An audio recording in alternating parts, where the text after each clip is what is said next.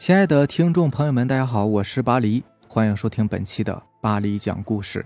咱们今天晚上要分享的这篇故事呢，名字叫做《那是谁》，作者小浪。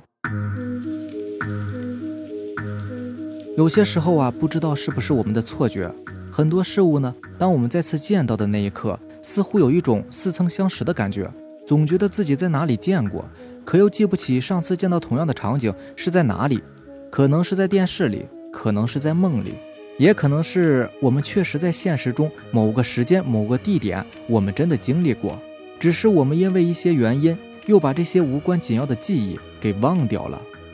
这是一个普通的不能够再普通的傍晚，此时已经是万家灯火，一家人围在桌前吃着团圆饭，或者已经早早的把饭吃完，坐在电视机前看电视、喝茶聊天。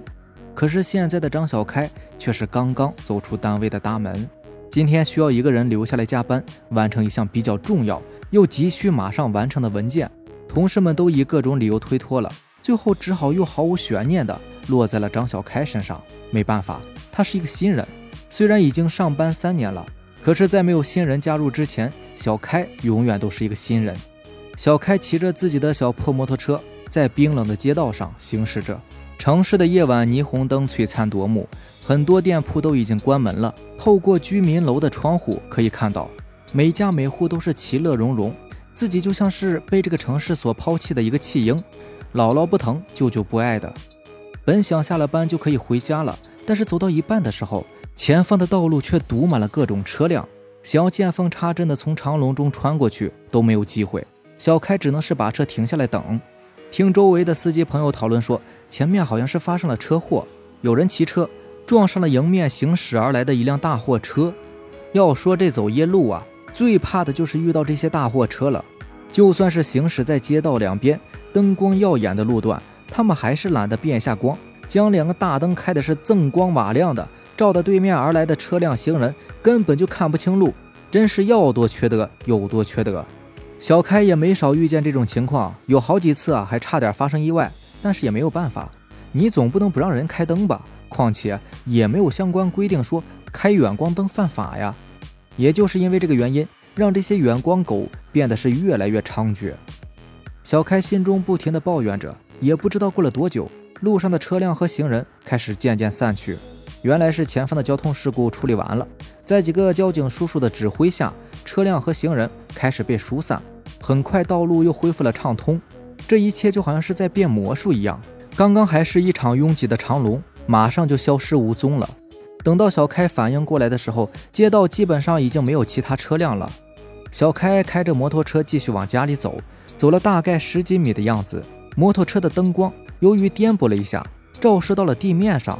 巧合的是，那个发生事故已经死亡的摩托车车主还没有被运走。只是被人用一块窄小的白布盖住了脸，看不清死者的模样。但是尽管看不到脸，可就这么一闪即逝，小开还是觉得这个人有些面熟。相同的场景，自己之前一定在某个地方也遇见过，可是，一时间又想不起来了。不仅如此，在灯光的照耀下，小开发现，在死者的身上有一个发着光的物体，那好像是一串钥匙。现在好多人都习惯将钥匙串挂在腰间，被灯光一照，闪闪发亮，十分的显眼。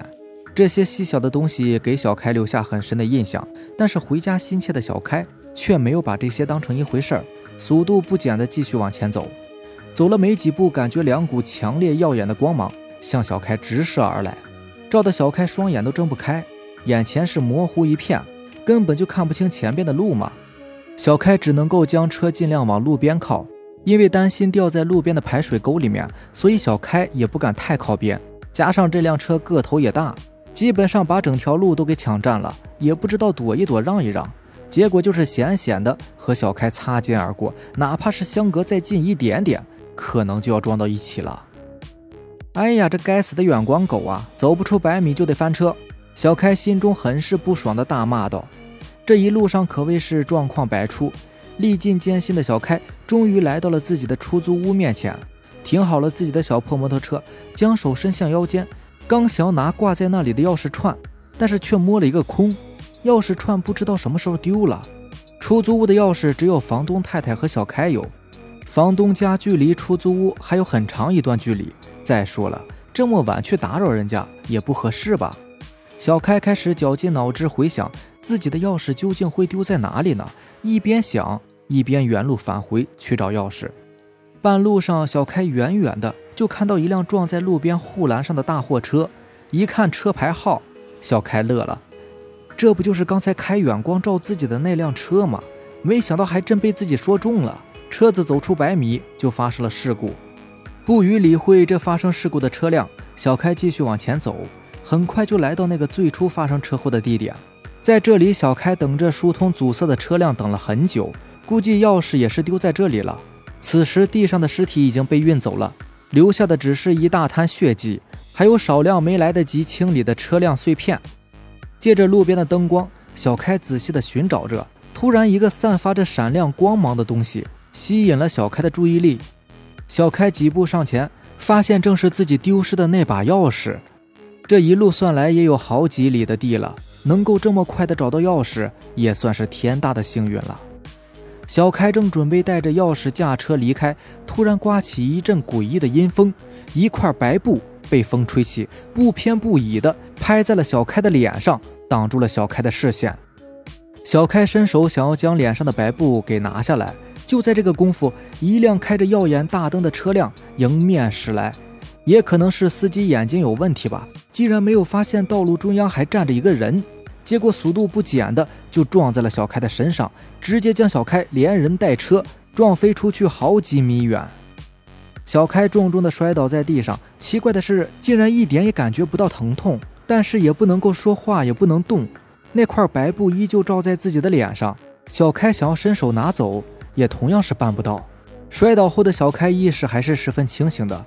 他听到周围很快就聚集了很多的行人和车辆，还有很多交警叔叔在维持秩序。这样热闹的场景维持了大概一个多小时的时间，周围的吵闹声渐渐的变小了。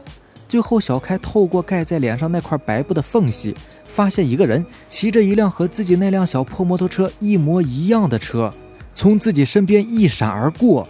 再看骑车的人，小开有一种似曾相识的感觉。仔细一想。小开不禁大惊：“那个人不正是自己吗？”好了，以上就是咱们今天晚上要分享的故事啦。如果喜欢咱们的节目呢，就点个订阅吧。行，那咱们明天见吧，拜拜，晚安。